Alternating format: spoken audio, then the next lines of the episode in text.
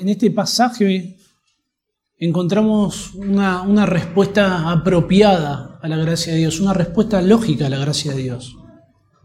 Dice así la palabra de Dios, someteos pues a Dios, resistid al diablo y huirá de vosotros. Acercaos a Dios y Él se acercará a vosotros.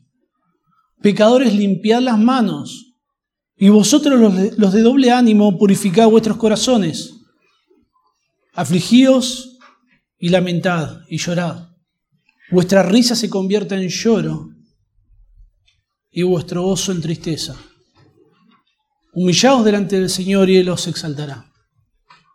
Esta, esta porción que, que acabamos de leer conforma un precioso llamado al arrepentimiento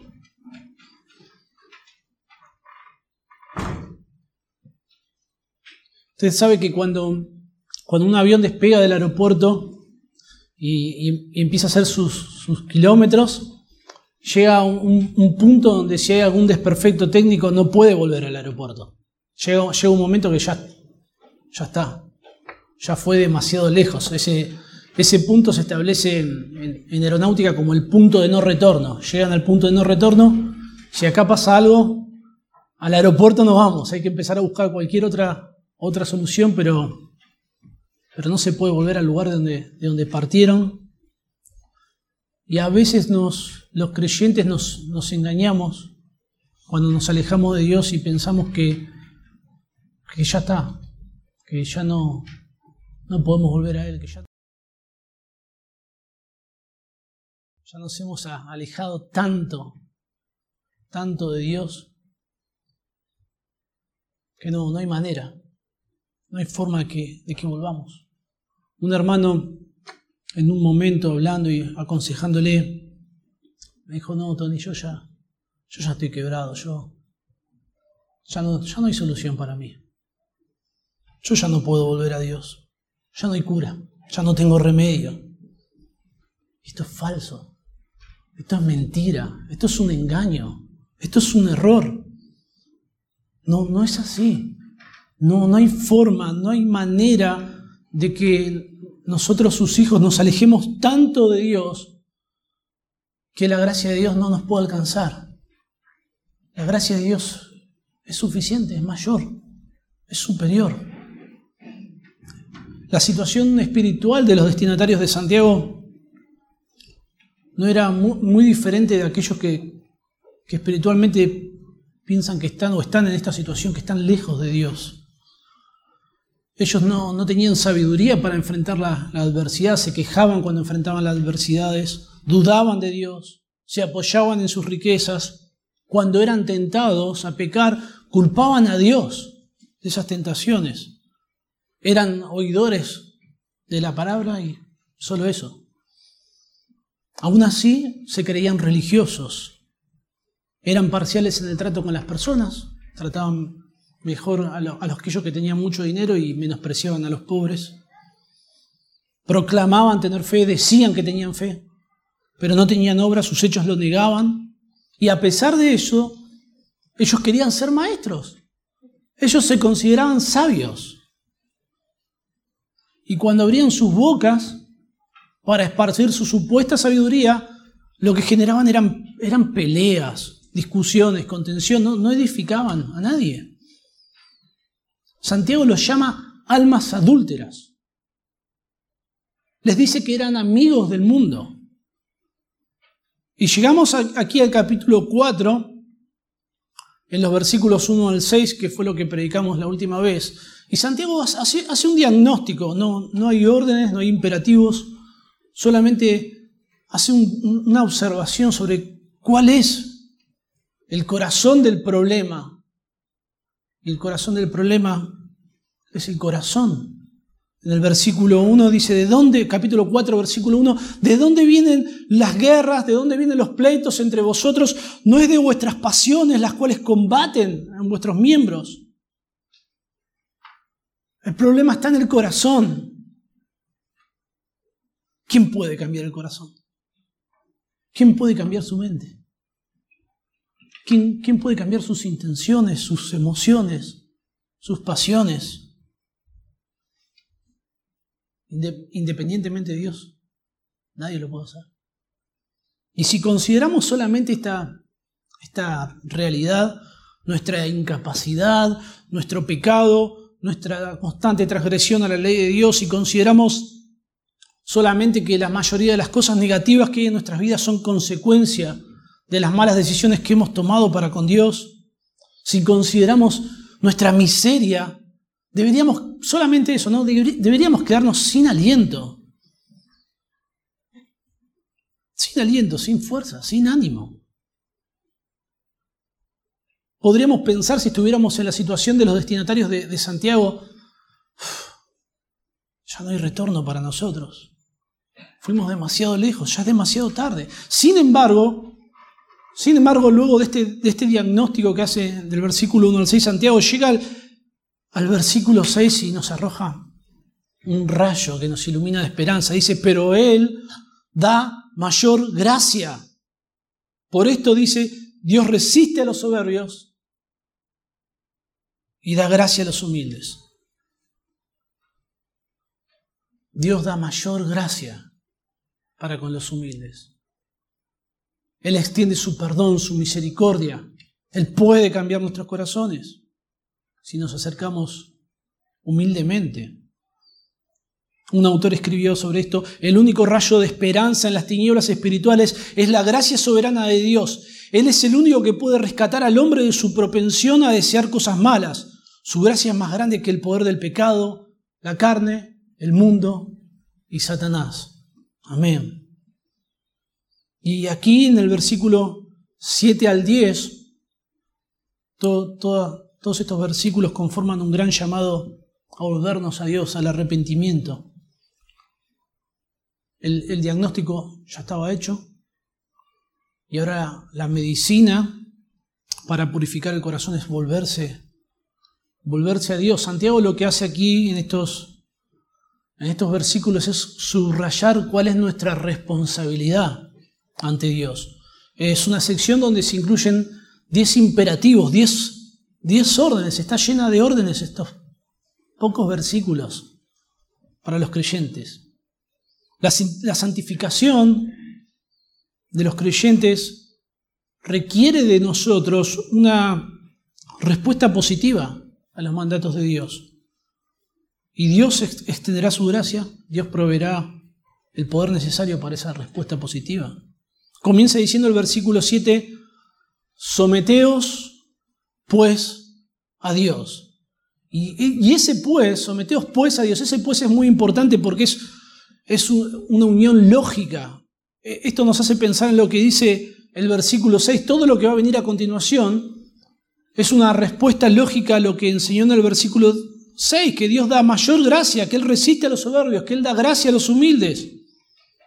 La gracia de Dios no está disponible para aquellos que se acercan a Dios con orgullo, con autosuficiencia, con soberbia, sino para aquellos que reconocen su necesidad, su necesidad de gracia, su necesidad de Dios, que se ven a sí mismos como miserables, sin, sin nada, que merecer de parte de Dios sin nada para ofrecer a Dios, que no se consideran valiosos, no se consideran sabios, no se consideran importantes.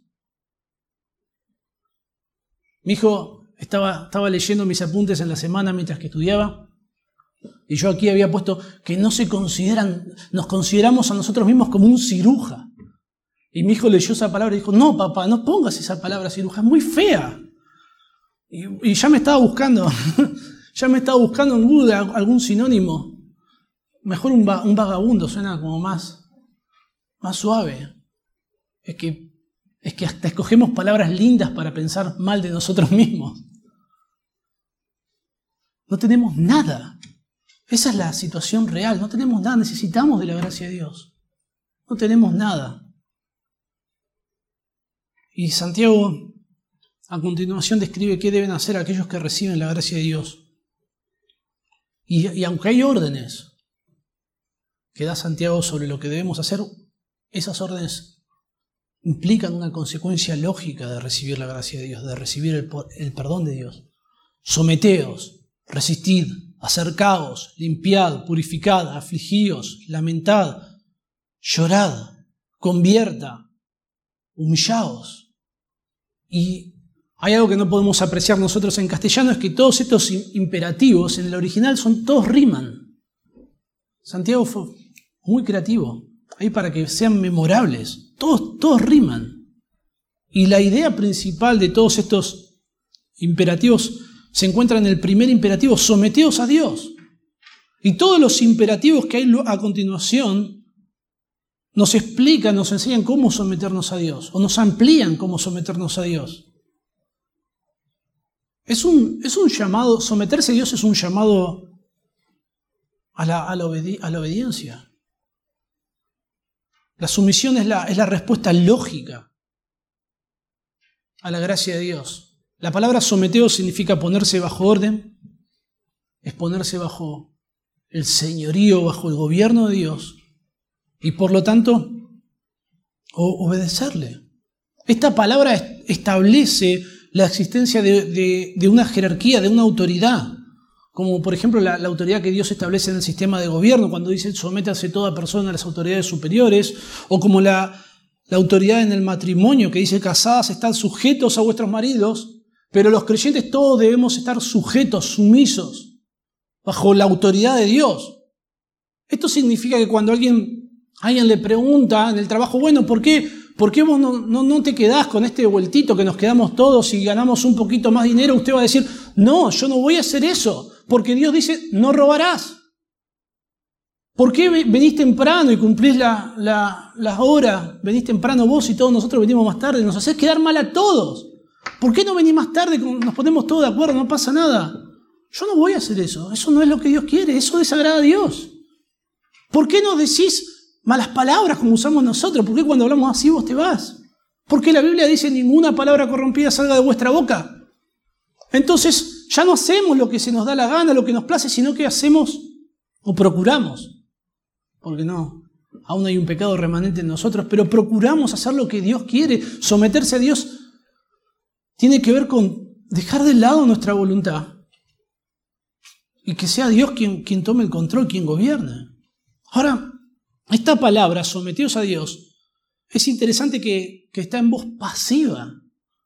Esto, esto, indica, esto subraya que la sumisión a Dios es, un acto voluntario. Yo, yo, pensaba en esto, ¿no? Dios es el Señor soberano, es el gobernante absoluto, es el dueño de todo. Hizo el cielo, la tierra y todas las cosas que en ellos hay. él es nuestro dueño. Nos creó, nos salvó podría torcer nuestra voluntad como Él quisiera. Y sin embargo, nos, nos manda que nos sometamos de manera, de manera voluntaria. Esto, pensar esto a mí me, me, me la cabeza.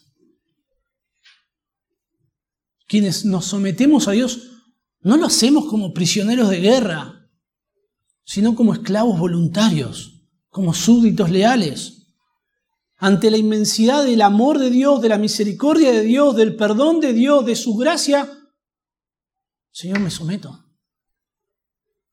Quiero estar bajo tu gobierno. La sumisión es la, es la respuesta a la gracia de Dios. Quienes reciben la gracia de Dios deben someterse al Señor.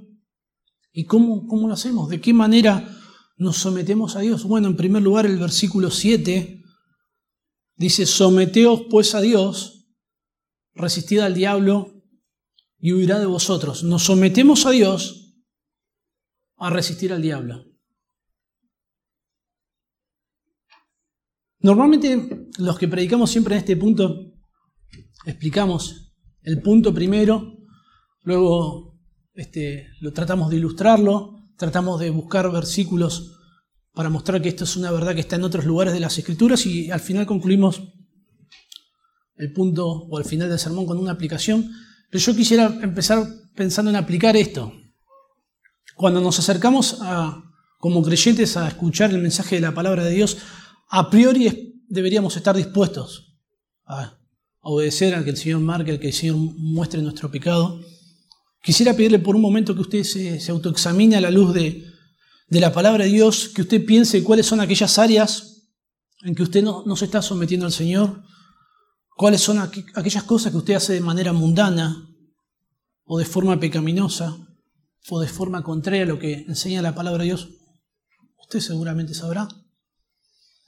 Pero bueno, somos tan, nos engañamos tanto que a veces pensamos que hacemos todo, soy un campeón, hago todo perfecto. Pregúntele a las personas que le rodean, pregúntele a, su esposa. Si, si tiene compañeros del trabajo que aman al Señor, pregúntele a ellos, a sus hermanos en Cristo, a su esposo, a sus hijos. Pregúntele si hay algo, algo que usted debería cambiar en su vida, algo que usted debería corregir, algo que usted está haciendo mal en relación a, cómo usa el dinero, a cómo usa el tiempo, a cómo se relaciona con el sexo opuesto, a cómo educa a sus hijos. Pregúntele. Y si usted toma la, resolución de, de tomar esa información y abandonar el pecado y trabajar en su vida espiritual, bueno, el diablo no, no se va a quedar de brazos cruzados si usted toma esa resolución de someterse a Dios. El pecado de Lucifer en su, en su caída fue querer ocupar el lugar de Dios, querer ser Dios, querer, querer recibir toda la gloria, toda la honra.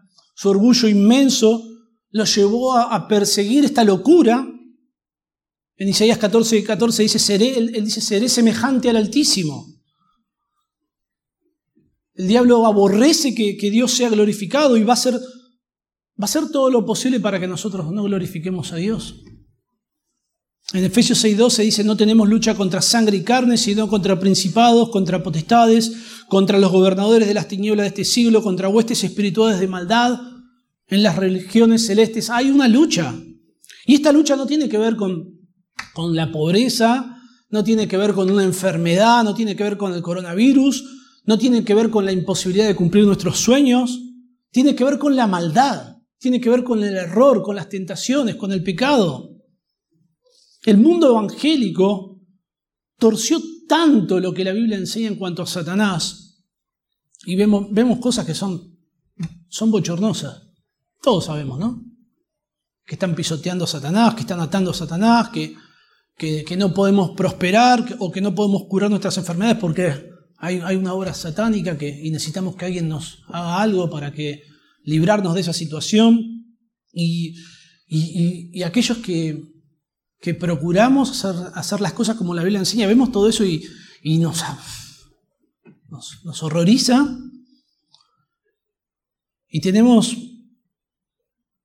tenemos esa, esa, esa tentación a irnos al extremo, al tratar de rechazar la idea de Satanás, a irnos a un extremo donde casi que vivimos como si Satanás no, no existiera y, eso es precisamente lo que Satanás quiere que hagamos, que, lo ignoremos por completo. El apóstol Pablo, en 2 Corintios 2.11, dice, no ignoramos sus maquinaciones. No, no, no sé usted, hermano, pero yo, la verdad que a veces no soy consciente de esta realidad espiritual como debería serlo. En Mateo capítulo 4, versículo 3, Satanás el diablo es llamado el tentador, buscando poner, poner tropiezos. En Efesios capítulo 4, versículo 27, cuando nosotros nos enojamos de, manera extrema, de manera pecaminosa y no lo resolvemos, el apóstol Pablo dice, ni deis lugar al diablo. En Efesios 6:11 se nos dice que, que, el diablo nos ataque por medio de, de acechanzas, que se traduce como maquinaciones también, que incluye la idea de astucia, engaño, metodología, para que usted se, aparte de Dios, abrace el pecado. Y estas acechanzas incluyen pecados, prácticas pecaminosas, inmoralidad, falsa teología, falsa religión, tentaciones y, todos los, los atractivos inmorales que el mundo pueda ofrecer. En 1 Pedro 5.8 se nos dice que debemos estar alertas, atentos, porque vuestro adversario el diablo anda alrededor como león rugiente buscando a quién devorar. Es como si usted tuviera la información de que esta noche van a ir a robar a su casa y usted va a estar ahí atento, va a estar alerta, va a estar esperándolo porque dice, hoy, viene. Y aquí es lo mismo, él va a hacerlo, él va a atacar. En Apocalipsis 12 es llamado el gran dragón, la serpiente antigua, diablo, Satanás, el acusador de nuestros hermanos. El diablo es una realidad en las escrituras.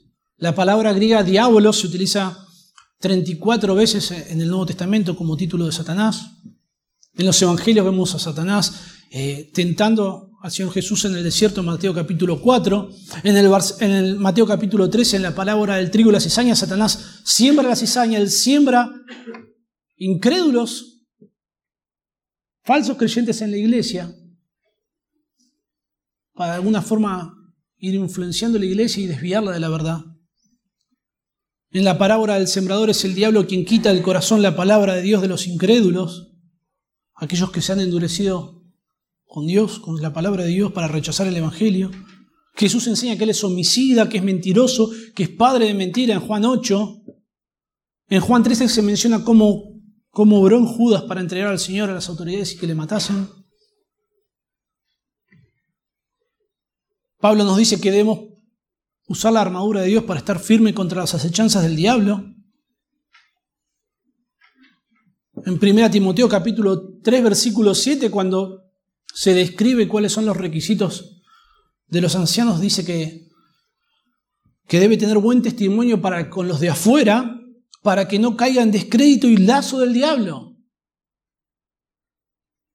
El diablo le encanta que una iglesia escoja ancianos que no cumplan los requisitos porque va a usar eso para destruir el testimonio de la iglesia. En 2 Timoteo 2.26 dice que los incrédulos están atrapados, están cautivos por el diablo. Pablo dice en 1 Corintios que el Dios de este siglo cegó el entendimiento de los incrédulos para que no le resplandezca la luz del Evangelio. En 1 Juan capítulo 3 versículo 8, Juan dice que aquellos que viven una vida pecaminosa, una práctica del pecado, son del diablo. Usted abre, las escrituras, yo la primera vez que empecé a leer las escrituras lo hice en Génesis, no es la forma en la que recomendaría a alguien hoy empezar a leer las escrituras, pero usted, usted lee Génesis, Génesis capítulo 1, Génesis capítulo 2, llega al capítulo 3 y ya comienza diciendo, pero la serpiente era más astuta, ya vemos la, la influencia del diablo. Juan en Apocalipsis identifica a esta serpiente como Satanás. Y antes de terminar las escrituras en Apocalipsis capítulo 20, dos capítulos antes dice, el diablo que los engañaba fue lanzado en el lago de fuego.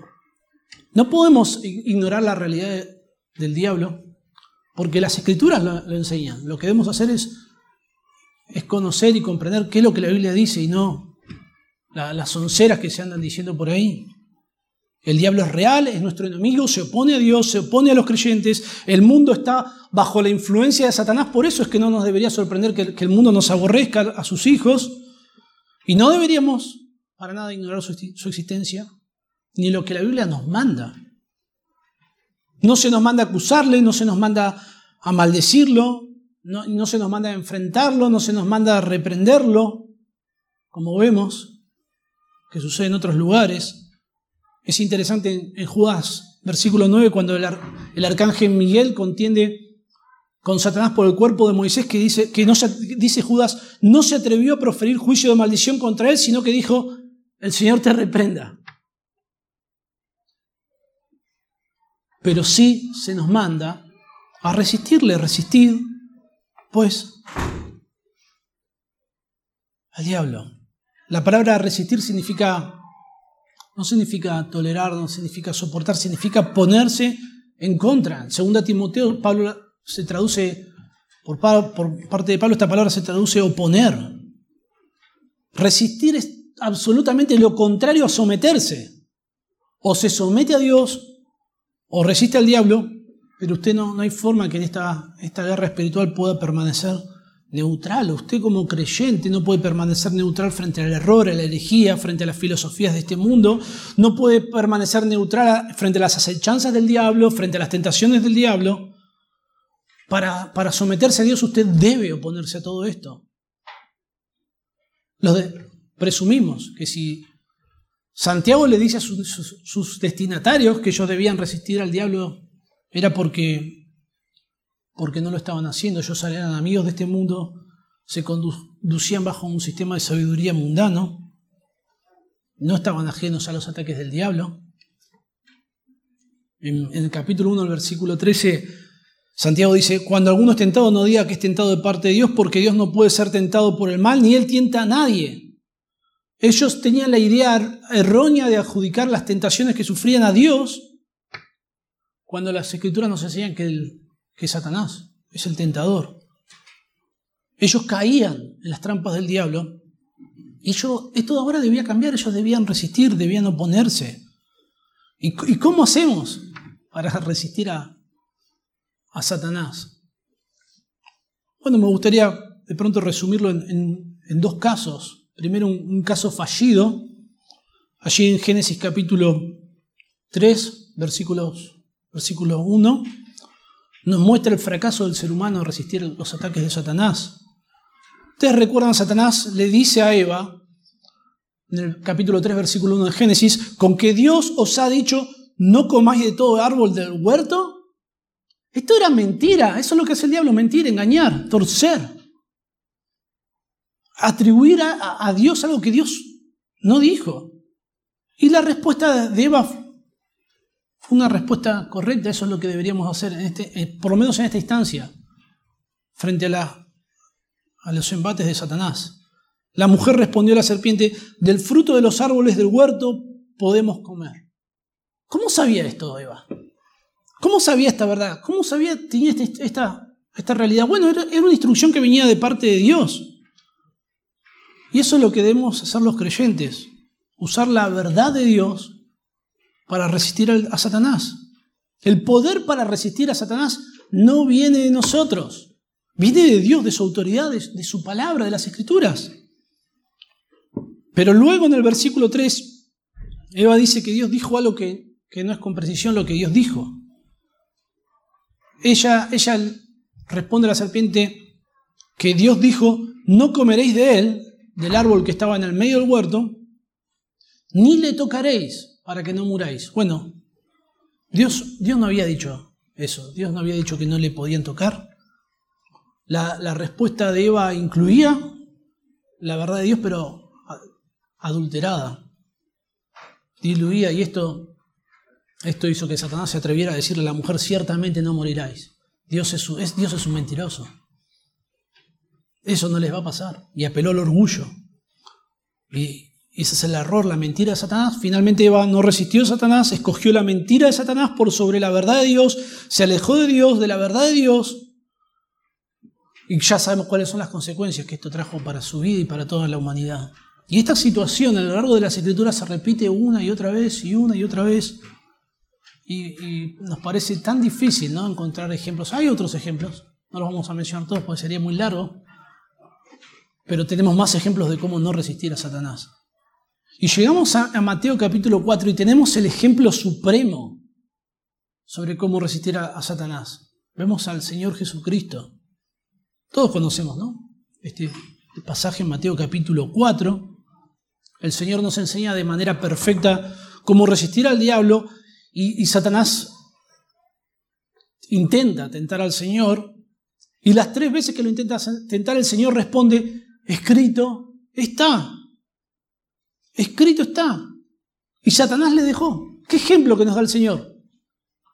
El Señor Jesucristo era Dios mismo, era el Hijo de Dios. Él podía responder con sus propias palabras porque sus palabras eran la palabra de Dios. Sin embargo, Él cita el Antiguo Testamento, Él cita la palabra de Dios, nos da un ejemplo sobre cómo enfrentar, cómo resistir las tentaciones de Satanás. Y Satanás está limitado. Satanás no, no puede transgredir la autoridad de Dios.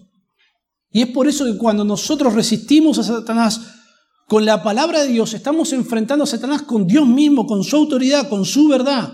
No hay manera, no hay forma de que Satanás nos pueda hacer pecar o desviar si nosotros estamos sometidos a Dios, si nosotros estamos bajo la autoridad de Dios, si nosotros respondemos a las tentaciones con la verdad de Dios. Lutero, Lutero decía de esto que si leemos las escrituras en voz alta, Satanás huirá de nosotros para que no se chamusquen sus alas. bueno, no sé si pasará así, pero no, no, puede. Satanás no puede contra la autoridad de Dios. No hay manera. Incluso ustedes recuerdan cuando quiso tentar a Job, tuvo que pedir permiso. No hay forma. Y Dios por eso es que promete resistir al diablo y huirá de vosotros. No es algo que podría pasar o que pasaría la mayoría de las veces, es lo que va a suceder. No es un enemigo invencible. Note, hermano, que el fin de conocer las escrituras en, esta situación no es contestar eh, o responder con la verdad de una forma apologética para ganar un debate. Mirá cómo sea. ¿eh? No, el, objetivo de, de, aprender la palabra de Dios no es para eso, sino que es para someternos a Dios, oponernos al error, resistir al diablo y permanecer sumisos a Dios. No, no es un fin en sí mismo conocer las escrituras para llenarme de sabiduría y ya. Implícitamente en toda esta realidad que presenta Santiago, necesitamos conocer la palabra de Dios. Necesitamos estar expuestos a la palabra de Dios, necesitamos leer las escrituras, estudiarlas, meditarlas. Necesitamos estar en, contacto con la verdad para que cuando se presenta el error poder detectarlo, poder discernirlo con velocidad, poder encontrar la mentira y responder con la palabra de Dios. Los creyentes debemos someternos a Dios y nos sometemos a Dios resistiendo al diablo en lugar de caer en sus tentaciones. Y, esto puede ser, eh, puede ser sumamente desgastante. Hay momentos que tenemos altibajos, ¿no? Hay momentos que nos cuesta más que en otros momentos. En esta, esta batalla contra la mundanalidad, contra el pecado, no, no estamos solos. No solamente porque hay hermanos a, nuestro alrededor, sino porque podemos buscar socorro en Dios mismo, quien está con nosotros. La sumisión es la respuesta adecuada a la gracia de Dios. Los creyentes debemos someternos a Dios. Nos sometemos a Dios resistiendo al diablo, pero también nos sometemos a Dios al acercarnos a Él. El versículo 8 dice, acercaos a Dios y Él se acercará a vosotros. Pecadores, limpiad las manos y vosotros los de doble ánimo purificad vuestros corazones. No solamente esta porción nos dice que debemos acercarnos a Dios, sino que nos indica de qué manera acercarnos a Dios. Acercarnos a Dios es, otra descripción de someternos a Dios, de obedecer a Dios. Es otra descripción de, cómo debe ser nuestra obediencia y debemos acercarnos a Él. Es, es, hermoso pensar en la persona de Dios pensar en sus atributos, pensar en, quién Dios es realmente por su autorrevelación en las Escrituras y pensar en que Dios es omnipresente.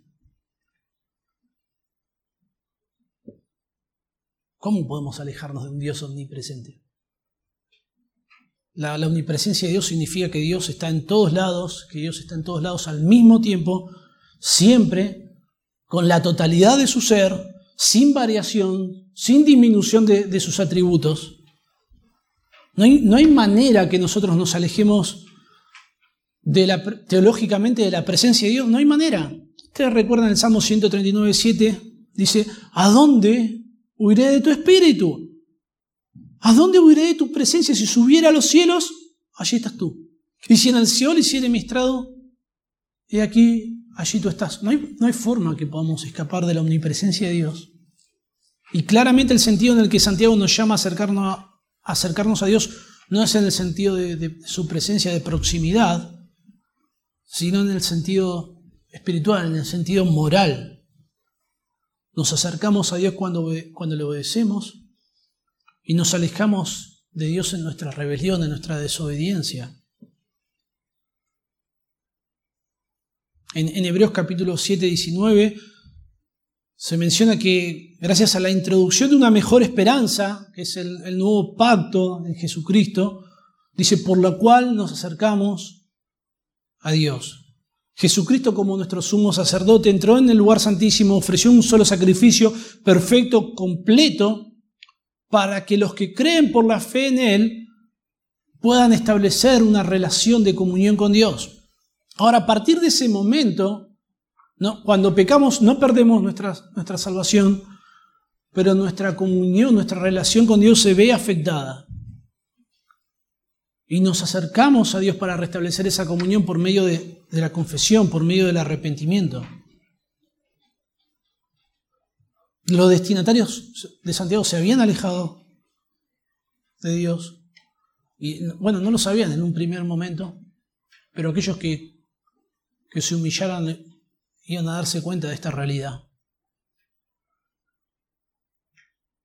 Mateo capítulo 15, 8, el Señor Jesucristo describe esta situación que tenían los, los, destinatarios de Santiago cuando dice, este pueblo con sus labios me honra, mas su corazón está lejos de mí.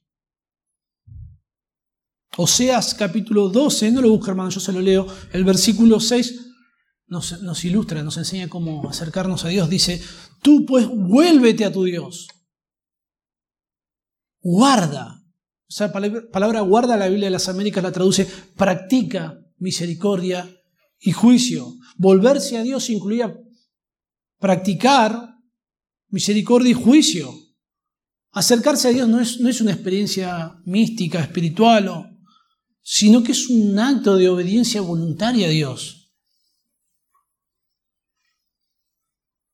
Y pensamos que no, ya, ya es tarde, ya, ya me alejé demasiado de Dios, ya, no hay solución. Pero Santiago nos promete que Dios Dios no se va a quedar indiferente frente a esa realidad en nuestras vidas si nosotros le buscamos a Él. Dice, Él se acercará a vosotros. En el Salmo 51, versículo 17, el salmista dice, al corazón contrito y humillado, no despreciarás tú, oh Dios. En la salvación, en nuestra salvación, Dios hace todo. Dios hace absolutamente todo y menos mal. Porque si tuviéramos que hacer algo nosotros, la arruinaríamos, la embarraríamos. Por eso es que nuestra salvación es algo seguro, perfecto, perpetuo, porque lo hizo Dios. Y Dios hace las cosas como Él es.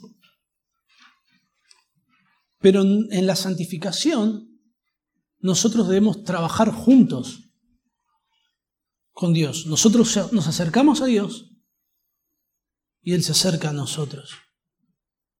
¿Y cómo, cómo nos acercamos a Dios? Bueno, dice a continuación, pecadores, limpiad las manos y vosotros los de doble ánimo purificad vuestros corazones. Esto fue fuerte, leer esto. Debió ser fuerte para ellos. Más como ellos se consideraban que eran maestros, que eran sabios. Cuando más, más grande es nuestro orgullo, más nos duele la reprensión del Señor. Y hay, dos grupos aquí, por un lado los pecadores, por otro lado los, de doble ánimo. Cuando, cuando, se piensa en los pecadores es, hablar de aquellos que transgreden la ley de Dios, aquellos que están transgrediendo las órdenes de Dios. Ustedes recuerdan cuando Pablo habla de, habla de sí mismo en 1 Timoteo 1.15, dice palabra fiel y digna de, ser recibida por todos, que Cristo Jesús vino al mundo para salvar a los pecadores, de los cuales yo soy el primero. Pablo se consideraba el primero de los pecadores. Y fíjese, Pablo dice, de los cuales yo fui el primero. Yo soy el primero. Cuando Pablo examina la realidad del mal que mora en él en Romanos capítulo 7, dice, porque no hago el bien que quiero, sino el mal que no quiero, eso hago. Pablo se ve a sí mismo como alguien que lucha con el pecado y dice, miserable de mí, miserable de mí. Es en base al contexto que en ese sentido, en base al contexto de Santiago es en ese sentido que Santiago llama pecadores a sus destinatarios. Ellos estaban quebrando la ley de Dios, eran pecadores. Y los de doble ánimo significa alguien que tiene dos almas, describe a alguien que es inconstante, alguien que está dudando entre servir a Dios o seguir bajo la sabiduría de este mundo. Ambos no se pueden acercar a Dios y permanecen en esa situación. Por ello, los pecadores deben limpiar las manos y los de doble ánimo deben purificar sus corazones. Las manos, usted sabe, se utilizan la escritura como para descubrir las obras, las cosas que hacemos. El Salmo 26.6, el salmista dice, lavaré en inocencia mis manos y así andaré alrededor de tu altar, oh Jehová. Es un, un llamado a abandonar actos pecaminosos que hay en nuestras vidas que nosotros debemos considerar. No puedo pretender acercarme a Dios y estar abrazando mi pecado. Aquellos que dudan, los de doble ánimo, son llamados a purificar sus corazones. Ya no, no son las obras externas. El, arrepentimiento genuino no tiene que ver con hacer cosas, sino que tiene que haber un cambio en nuestro corazón. Tenemos que alinear nuestras intenciones, nuestros deseos, nuestros propósitos con las intenciones, los deseos y los propósitos de Dios. No debemos buscar a Dios de una, forma ritualista o de una forma religiosa, sino con todo nuestro ser.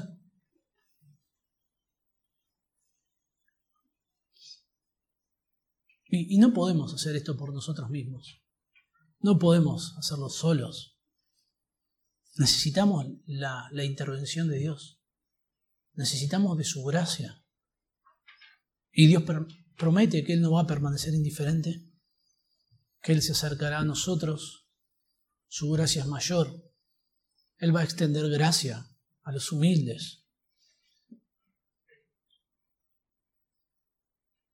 Dios extiende su gracia. Nuestra, la respuesta lógica es que nosotros nos sometamos a Él y nos sometemos también a Dios al humillarnos. Nos sometemos a Dios humillándonos. El versículo 9 dice, afligíos y lamentad y llorad. Vuestra risa se convierta en lloro y vuestro gozo en tristeza. Humillaos delante del Señor y Él os exaltará.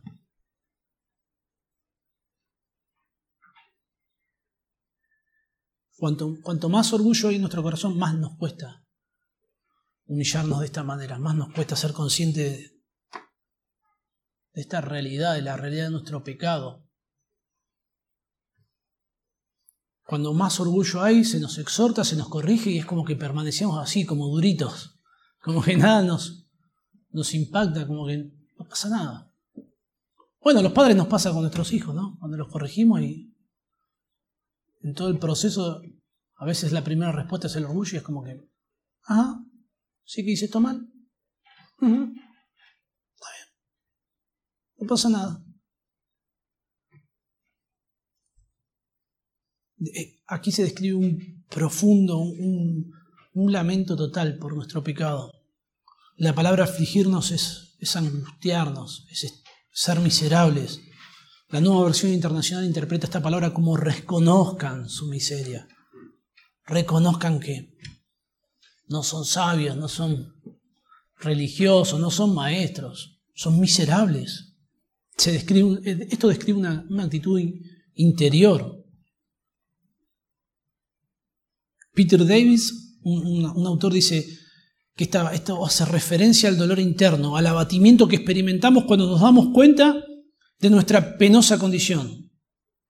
Es la palabra que utiliza Pablo, es una palabra parecida a lo que utiliza Pablo cuando dice miserable de mí. No sé si usted, bueno, yo supongo que sí, a todos nos pasa, ¿no?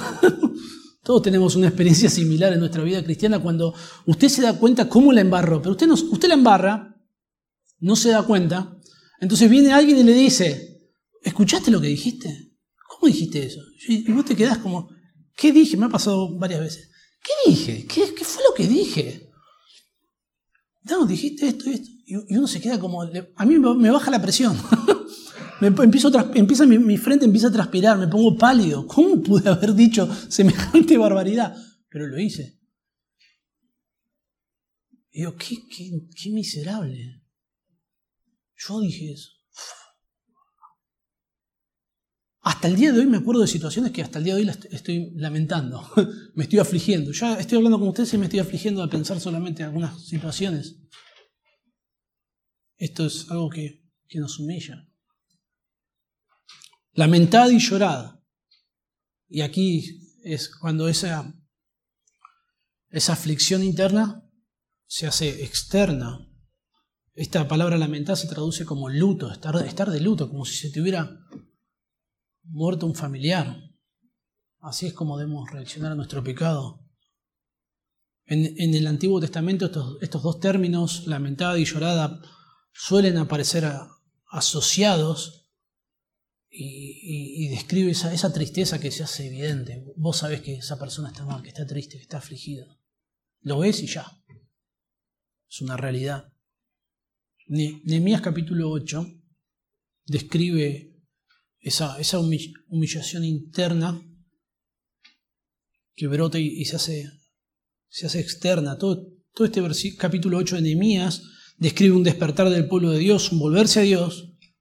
Y todo, todo este, este arrepentimiento, todo este volverse a Dios empezó con una enseñanza clara y precisa de la palabra de Dios. En el versículo 1 de Esdras capítulo 8, el pueblo le, pidió a Esdras que trajesen el libro de la ley de Moisés para leerlo. Y el versículo 2 dice, yo solo leo hermano, dice, y el sacerdote Esdras trajo la ley delante de la congregación, así de hombres como de mujeres, y de todos los que podían entender el primer día del mes séptimo. Y leyó el libro delante de la plaza que está delante de la puerta de las aguas, desde el agua, desde el alba hasta el mediodía, en presencia de hombres, mujeres y de todos los que podían entender, y los oídos de todo el pueblo estaban atentos al libro de la ley. Y el, escriba Edras estaba sobre un, un púlpito de madera que habían hecho para ello. Abrió pues Esdras el libro a los ojos de todo el pueblo, porque estaba más alto que todo el pueblo, y cuando lo abrió todo el pueblo estuvo atento.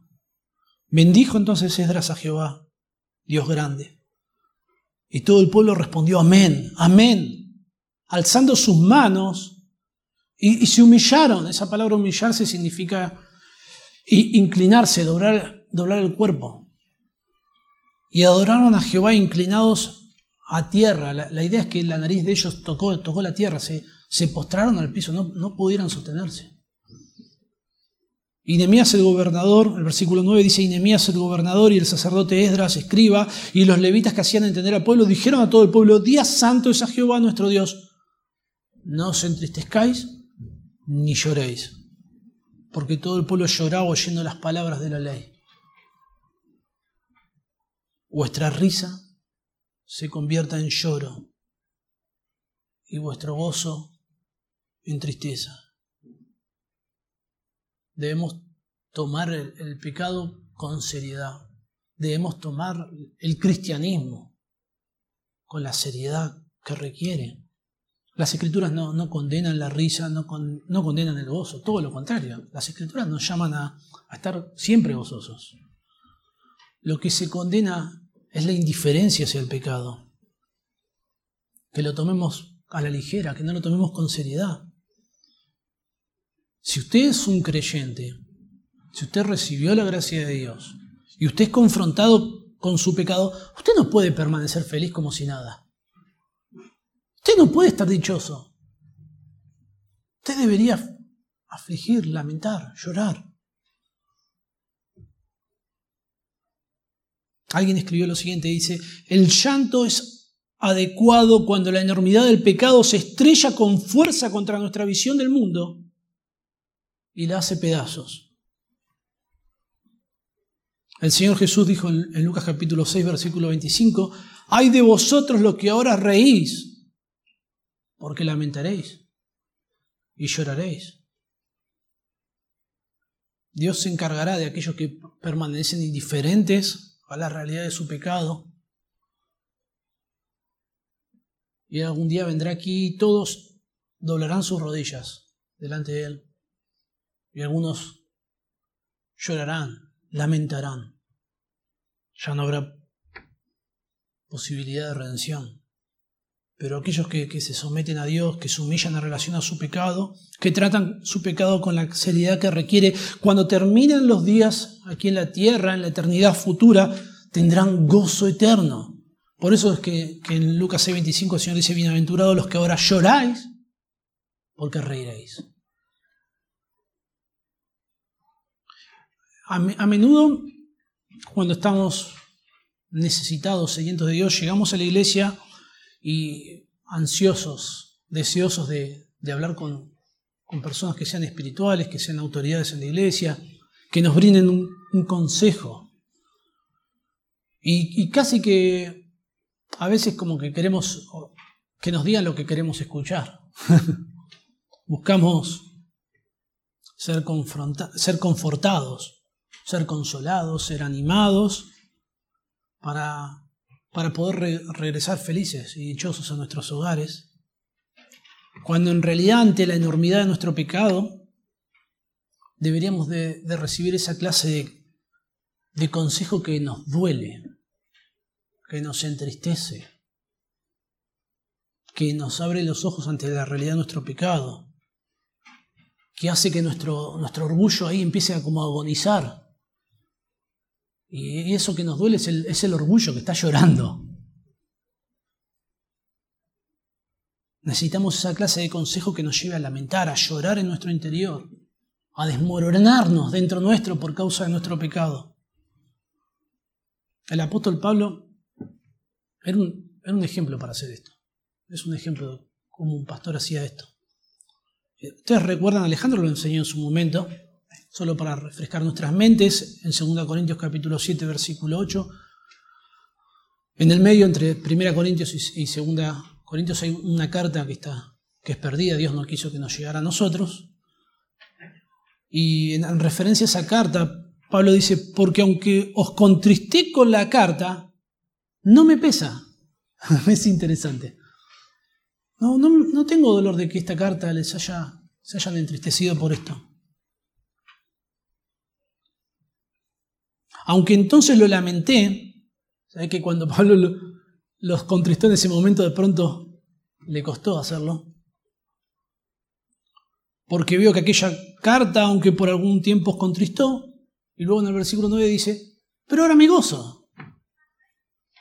Me gozo de haberlos entristecido, me gozo de que la pasaron mal con este consejo, que se, sintieron muy mal, lloraron. Buenísimo. Qué alegría que me da. Me da alegría, me da gozo. ¿O acaso si usted exhorta o corrige a su hijo porque está pecando y su hijo se pone a llorar, ¿no le da alegría a eso? ¿Qué espera? ¿Que siga feliz como si nada? Si lo que necesita su hijo es llorar amargamente, y a veces eso es lo que necesitamos nosotros con nuestro pecado, llorar amargamente. Ahora me gozo no porque hayáis sido contristados.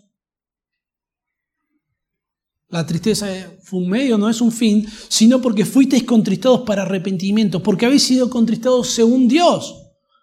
Y el versículo 11 dice, porque he aquí esto mismo de que hayáis sido contristados según Dios. ¿Qué solicitud produjo en vosotros? ¿Qué defensa? ¿Qué indignación? ¿Qué temor? ¿Qué ardiente afecto? ¿Qué celo?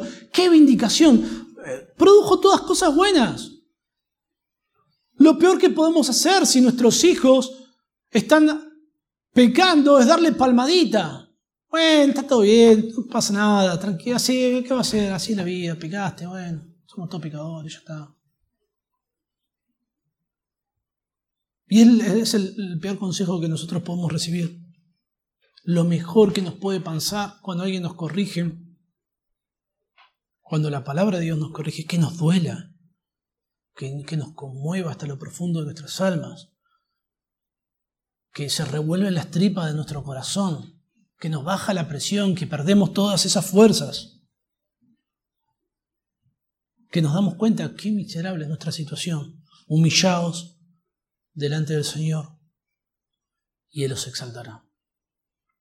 Humillados significa hacerse bajo, empequeñecerse. Y sí, sí, si lloramos de esta manera, si pasó todo esto, quedamos ahí como, quedamos como chiquititos. Humillados delante del Señor y Él los exaltará. Esto de que Dios nos exaltará no describe ese acto hipócrita de, hacernos los humildones para que Dios nos exalte y, a veces se proclama como que esta exaltación tiene que ver con ocupar una posición de liderazgo en la iglesia o ser reconocido delante de todos, o que nos den aplausos. No, no, no, tiene, no tiene que ver con eso. ¿Qué tiene que ver esta exaltación?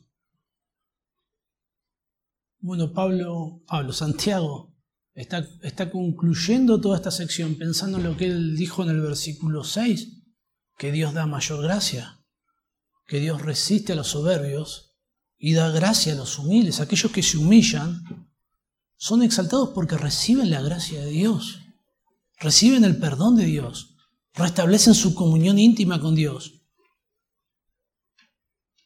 Dios les concede gozar de su gracia, mientras que Dios está en oposición a los soberbios.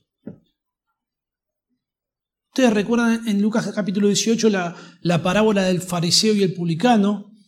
Recuerdan que el fariseo se, se autoexaltaba. Dice que oraba consigo mismo, ni siquiera oraba con Dios, oraba con él mismo. Y se autoexaltaba en su oración hablando de lo bueno que él era, de lo maravilloso que él era. Mientras que el publicano se golpeaba el pecho diciendo, Dios, sé propicio a mi pecador. Totalmente humillado. Y el Señor dice, os digo que éste descendió a su casa justificado antes que el otro. Y fíjese lo que dice, porque cualquiera que se enaltece será humillado y el que se humilla será enaltecido. Ser enaltecido en este contexto fue descender a su casa justificado. Ser enaltecido en este contexto fue recibir la gracia de Dios, recibir el perdón de Dios. Este, este llamado al arrepentimiento concluye con una promesa que arroja un rayo de esperanza. No importa qué tanto te hayas alejado de Dios, no está todo perdido. Hay gracia disponible para aquellos que se humillan para someterse a Dios. Y esto esto no es algo que, necesitan solamente aquellos que, que la han embarrado de la peor manera. Esto necesitamos todos los creyentes. Todos los creyentes necesitamos constantemente evaluarnos y someternos a Dios. Todos los creyentes necesitamos resistir al diablo. Todos los creyentes tenemos que afligirnos, que lamentar por nuestro pecado, que llorar por nuestro pecado. Todos los creyentes necesitamos acercarnos a Dios, limpiar nuestras manos.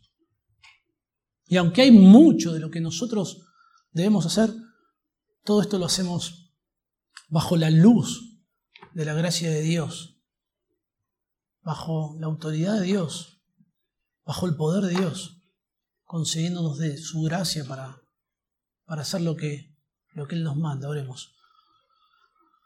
Señor, Padre, no, no, no, hay palabras, Señor, para, para expresar nuestra, nuestra frustración, Señor, por nuestra, nuestro pecado. Y Señor, no hay palabras para expresar nuestra gratitud por tu gracia, por tu amor, por tu misericordia, por el Señor Jesucristo. Señor, ayúdanos, abre nuestros ojos para ver la realidad de nosotros, para humillarnos delante de ti, Señor, para que no nos ensorbezcamos, Señor. Quita el orgullo, Señor, de nuestro corazón, que podamos buscarte a ti, buscar en tu palabra, Señor, que nos des el discernimiento para identificar el error, confrontarlo con la verdad, Señor, para que nos des, Señor, victoria sobre nuestro pecado, como tú lo prometes, Padre. Señor, te pido por mi vida y por la de mis hermanos, Padre, para que tu gracia nos, nos acompañe, nos sustente, para que podamos aplicar estas verdades a nuestra vida, Señor, y, glorificarte a ti, Señor. Padre, te reconocemos como tus hijos, como nuestro Padre, como nuestro Señor, como el soberano, como quien es digno de, de toda la honra, de toda la gloria, Padre. En el nombre del Señor Jesús.